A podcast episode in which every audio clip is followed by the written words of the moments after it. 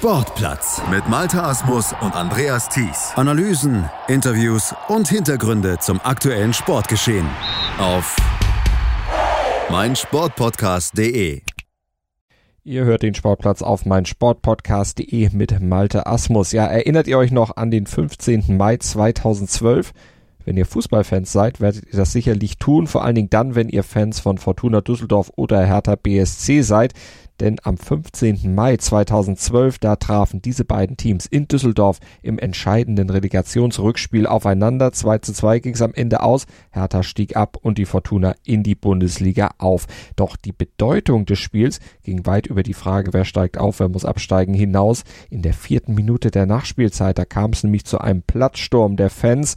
Eine knappe Minute vor dem eigentlich geplanten Abpfiff. Da stürmten plötzlich hunderte Fortuna-Fans den Platz, klauten mindestens eine Eckfahne und rissen auch noch Stücke aus dem Rasen heraus. Der Schiedsrichter unterbrach die Partie, führte die Mannschaften in die Kabinen. Der Platz wurde geräumt und erst nach langer, langer Pause konnte es dann weitergehen. Mein Kollege Andreas Wurm hat sich in unserem neuen werktäglichen Podcast Stand jetzt an diese verrückte Partie und vor allen Dingen auch an die Vorgeschichte erinnert. Ach, das war schon das Hinspiel in Berlin, war schon ein Drama. Da haben die Fangruppen auch wirklich alles dafür getan, um negative Schlagzeilen zu machen. Das äh, war natürlich ein Spiel mit großer Brisanz. Und dann kommt dieses Rückspiel in Düsseldorf. Ja, man ist da reingegangen mit einer ordentlichen Portion Wut, auch seitens der Fans, muss man sagen. Und dann eskalierte die Nummer komplett. Das war wirklich tragisch. Platzsturm, aber auch schon während des Spiels. Immer wieder Nicklichkeiten, immer wieder gröbere Fouls, immer wieder bengalische Feuer auf dem Platz.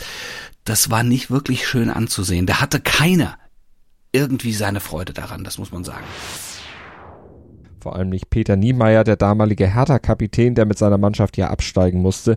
Und auch nicht der ARD-Kommentator Tom Bartels, der das Spiel übertragen musste. Beide verbinden alles andere als schöne Erinnerung mit dieser Partie, haben sie uns erzählt.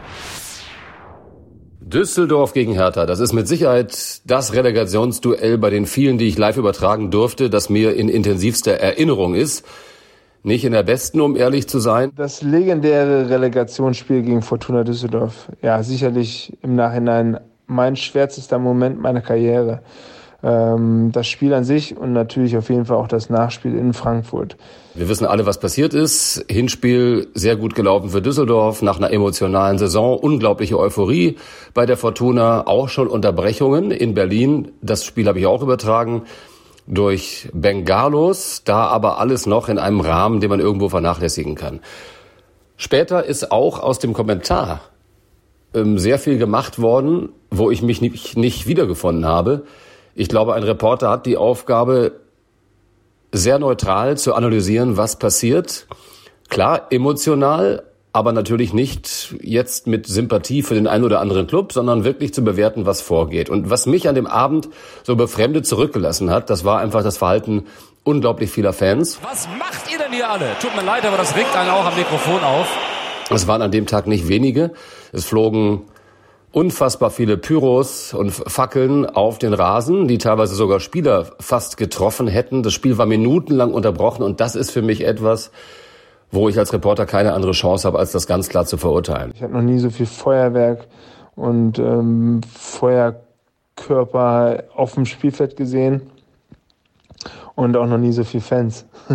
Wenn das Spiel unterbrochen ist, und das war mehrfach unterbrochen, das Rückspiel, dann wird irgendwo auch der Sport beeinflusst. Und da sind Dinge aus dem Ruder gelaufen, die ich als Reporter nicht schönreden kann, auch wenn ich das möchte. Der Stadionsprecher tut sein Bestes, weist darauf hin, dass das Spiel noch nicht zu Ende ist. Das kann doch nicht wahr sein, dass man diese eine Minute, wenn man 15 Jahre gewartet hat auf Bundesliga, nicht auch noch abwarten kann. Es ist doch nur eine Minute. Wir sind dann in die, in die Katakomben rein. Ähm, das Spiel wurde unterbrochen. In den Katakomben sind Fäuste geflogen. Wir saßen in der Kabine, haben gewartet und äh, nur auf Ranraten der, der Polizei haben uns dann doch entschieden, dann wieder rauszugehen, um zu spielen auf einem Platz ähm, mit ganz, ganz vielen Löchern, weil, weil da irgendwelche Fenster, irgendwelche Rasenstücke mitgenommen haben. Das ist jetzt bitte wirklich nicht sein Ernst. Dass er da versucht, Rasen aus, das ist nicht zu fassen. Dann möchte den Elfmeterpunkt mitnehmen vor Spielende. Das habe ich noch nicht erlebt. Das ist unterirdisch, das ist alles nicht wahr. Und da war kein wirkliches Fußballspiel mehr möglich. Aber gut, ähm, es wurde wieder angepfiffen und wir haben es leider dann nicht mehr geschafft, das Tor zu schießen. Ich habe mich äh, mitgefreut für die Fortuna. Ähm, natürlich immer mit Respekt, hätte mich auch mitgefreut für die Hertha, ist doch logisch, aber in dem Fall dann eben für Düsseldorf, die danach gedürstet haben, aber mir war schon klar, das Ganze wird ein Nachspiel haben und zwar völlig zu Recht. Das wird nicht ausgelöst durch die Worte des Kommentators, sondern durch das Verhalten der Leute auf den Rängen, die wie gesagt dafür gesorgt haben, auch das Hertha sicherlich keine Chancengleichheit verspürt hat. Sie haben das 2-2 gemacht und nach einigen Unterbrechungen vorher, auch von ihren eigenen Fans ausgelöst, war auf einmal völliger Ausnahmezustand. Das Spiel ähm, ruhte, das ruhte minutenlang. Ähm, Hertha hatte so überhaupt nicht die Möglichkeit, vielleicht auch eine gewisse Verunsicherung bei der Fortuna zu nutzen. Das habe ich ganz klar anzumerken als Reporter dass danach dann auch noch die Fans über die Bande gesprungen sind oder über die Balustraden gesprungen sind, im Innenraum standen, die nächste Unterbrechung nochmal provoziert wurde, auch weil ein Pfiff falsch verstanden wurde. Da kann ich hinterher wahrlich nicht als Reporter sagen, das war ein wunderschöner Tag für den deutschen Fußball. Vielleicht einfach auch in diesem Rahmen nochmal um ein bisschen Verständnis bittend bei den Leuten, die das hören, bei, bei Fans, denn das, das war einfach nicht schön zu reden. So leid es mir tut. Ich habe mich auch auf ein Fußballfest gefreut, war aber bitter enttäuscht hinterher und bin mit vielen Fragezeichen nach Hause gefahren. Und dann, ja, ist viel auf uns eingebrochen, natürlich. Wir haben danach noch eine Woche weiter trainiert, äh, unter schwierigen Umständen, weil irgendwie jeder nicht wusste, was, was, wie es weitergeht. Und dann natürlich das Nachspiel in Frankfurt. Ähm, ich war im Zeugenstand und hatte das Gefühl, ich hätte das Schicksal des Vereins auf dem Gewissen und äh, müsste entscheiden, ob wir dann in der Liga bleiben oder nicht.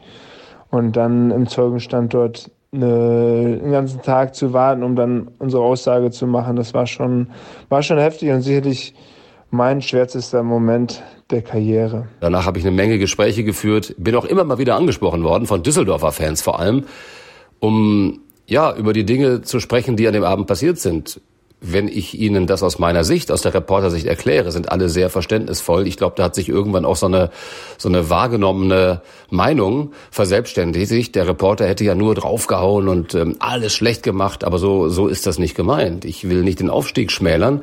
Ich habe nur das zu bewerten, was ich sehe. Und das war an dem Abend alles andere als schön und das hat auch sehr ja, es hat enorme Nachwirkungen gehabt. Ich hoffe, dass alle daraus gelernt haben. Auch als Reporter lerne ich an einem Abend wie diesem, um das äh, im Düsseldorfer Folklore sozusagen auszudrücken, natürlich dazu. Dazugelernt haben auch die Hertha-Spieler ein Jahr Lehrgeld in Liga 2, dann ging es auch schon wieder hoch in die Bundesliga, aber das Spiel hat aufgrund der vielen negativen Szenen nachhaltigen Eindruck hinterlassen und war damals ein echter Fußballskandal.